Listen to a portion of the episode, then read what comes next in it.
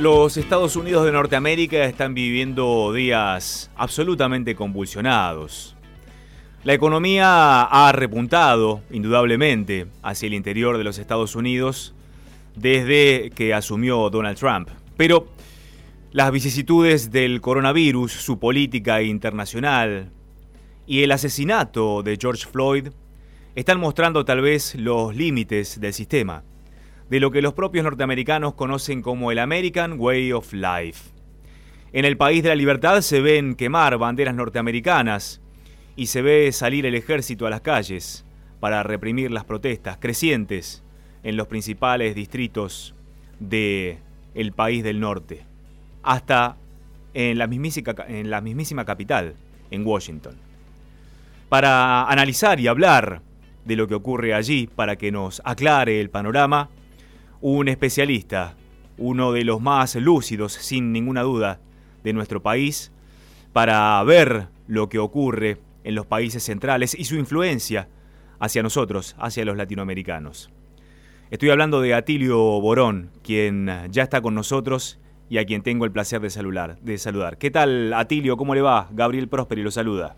¿Qué dice Gabriel? Buen día, gracias por su llamada. Por favor, al contrario, gracias por atendernos. Bueno, ¿qué es lo que está viviendo Estados Unidos en este conato de respuesta al racismo luego de la muerte de George Floyd?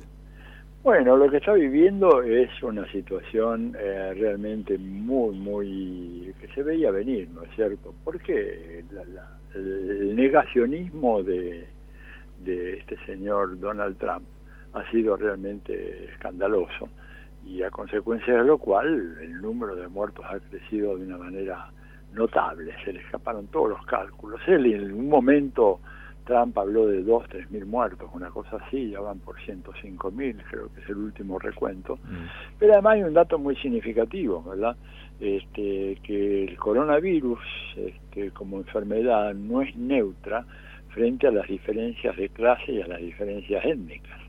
Entonces resulta que la proporción de afroamericanos eh, que están siendo víctimas del coronavirus es mucho mayor que la de eh, las familias blancas acomodadas.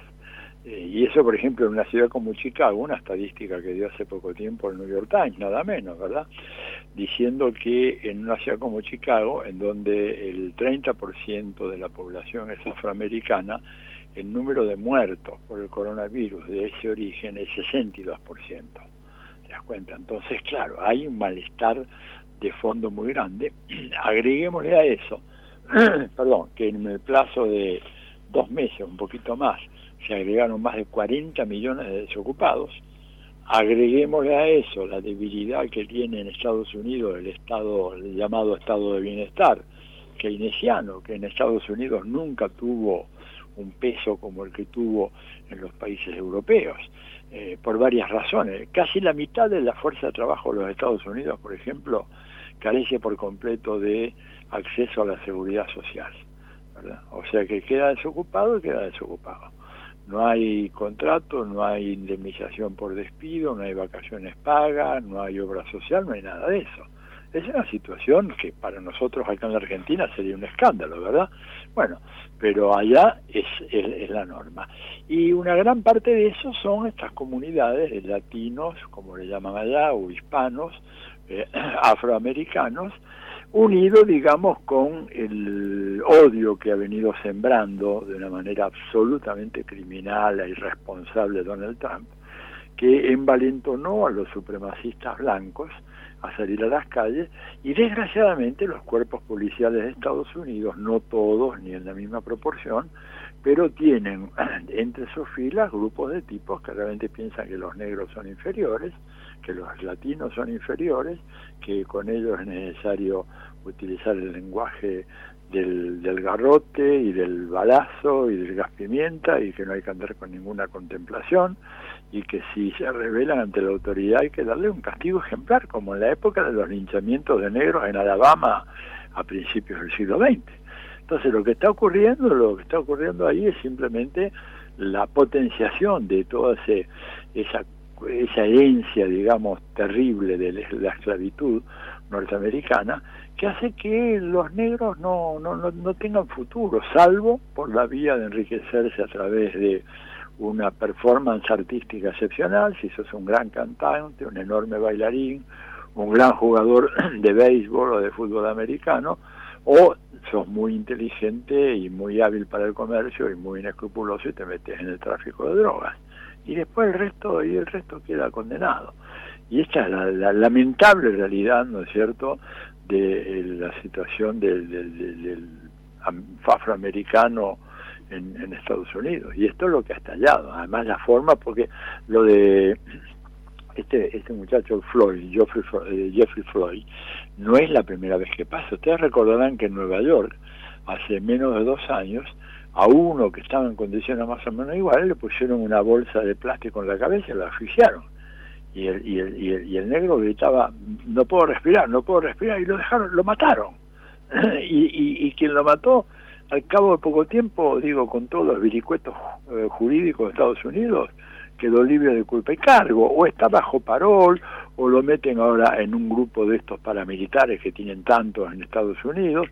Así que este, la verdad que la comunidad negra está harta, harta, y esto agrega un, una gota más al vaso, ¿no? Ahora, Tilio, este año, en noviembre, hay elecciones presidenciales en Estados Unidos y Donald Trump va por buscar los votos dentro de su gente, la que lo sigue, evidentemente va a consolidar a ese núcleo duro republicano a partir de estas situaciones, pero ¿cómo hace para ampliar la brecha de ese votante? Y del otro lado, de los demócratas, ¿dónde está aquel que pueda hacerle frente para evitar una reelección de Trump, ¿no? En este, en este escenario tan virulento para la sociedad norteamericana que además se expande a todo el mundo, ¿no? Porque Estados Unidos sigue siendo de alguna manera para Occidente un, entre comillas, faro que expande todo lo que acontece al mundo. Estuvimos viendo cómo el sábado lanzan un cohete al espacio y el mundo, millones y millones en vivo veían eso,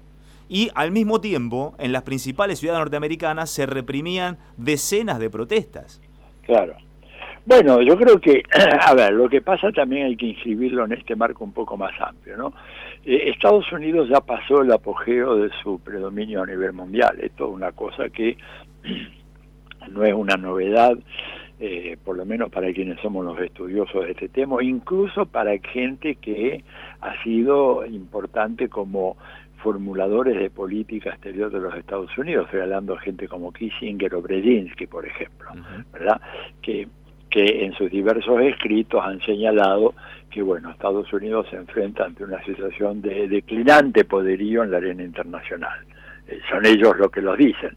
Por supuesto, Gabriel no va a encontrar nada de eso dicho en la prensa hegemónica de ningún país, todo lo contrario, se sigue hablando de Estados Unidos como la gran superpotencia, sí, es una superpotencia, pero fíjate que a pesar de las bravuconadas que lanzó eh, Donald Trump sobre que hundiría los barcos iraníes que se atrevieran a ir a Venezuela, fueron los cinco barcos y están yendo de vuelta y, tuvo que tragarse sus palabras, ¿verdad? Como que tuvo que tragarse sus palabras con el coreano, con Kim Jong-un, a quien le amenazó de que le iba a destruir Corea, no iba a dejar piedra sobre piedra. Y al coronavirus le llama el virus chino, ¿no? Y al coronavirus le llama el virus chino, y además le quieren cobrar a los chinos, mira, digo, esto es casi, mira, perdón que me ría, pero no es por para quitarle seriedad a la entrevista, pero pretender cobrarle a los chinos además una cifra de 24 billones de dólares que equivale más o menos al, al qué yo, al 20% del Producto Bruto Mundial, acusándolos a ellos, lo cual es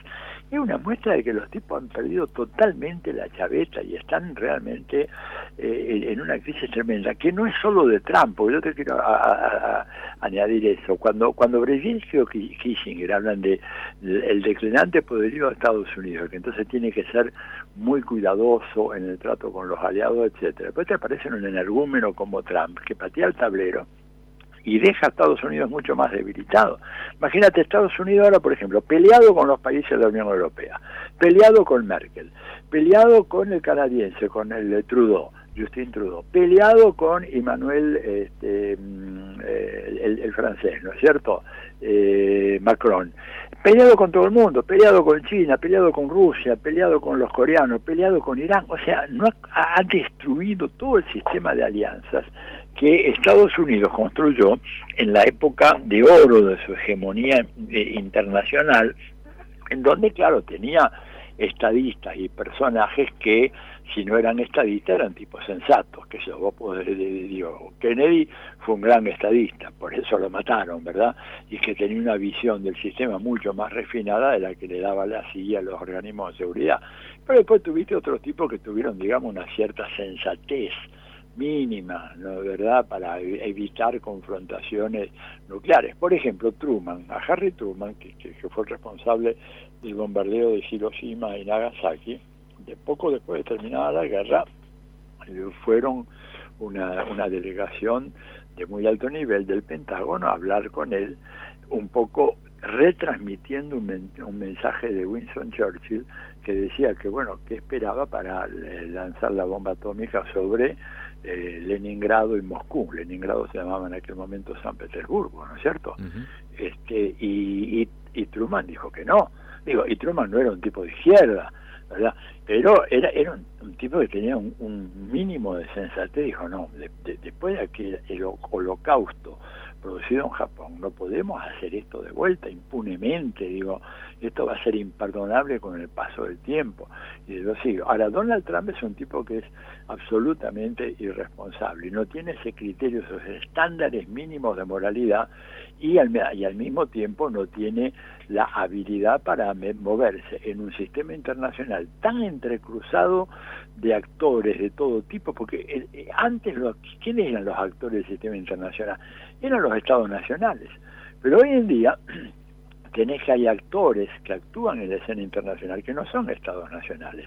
Por ejemplo, grandes corporaciones transnacionales, por ejemplo, grandes organizaciones criminales, por ejemplo, la red de delincuentes de cuello blanco que maneja todo el tema de los llamados paraísos fiscales, que son realmente guaridas fiscales. ¿eh? Tenés el narcotráfico, o sea, tenés una, una panoplia de actores internacionales que requiere para moverte ahí una enorme ductilidad y tener definiciones muy claras y muy precisas sobre quién es quién, dónde está, cuáles son tus intereses, etcétera. Bueno, Trump no tiene absolutamente nada de eso. Y el otro personaje que podría sucederlo, al cual vos te referías anteriormente, Joe Biden, tampoco lo tiene. Es un hombre que no, no, no, no, no es un sociópata como Donald Trump, pero es un personaje muy menor, muy gris, digamos, no, no es una figura no es una figura carismática, pero ni, ni de lejos, ¿verdad? Entonces, bueno, Estados Unidos está viendo de qué manera eh, transita esta curva de declinante poderío en el sistema internacional con un mínimo de conflictos. Pero claro, a seis meses de las elecciones o menos, cuando tenés 40 millones de nuevos desocupados, la, la, estimación de la caída del Producto Bruto, según Krugman, es por lo menos 10 o 15% de acá a fin de año.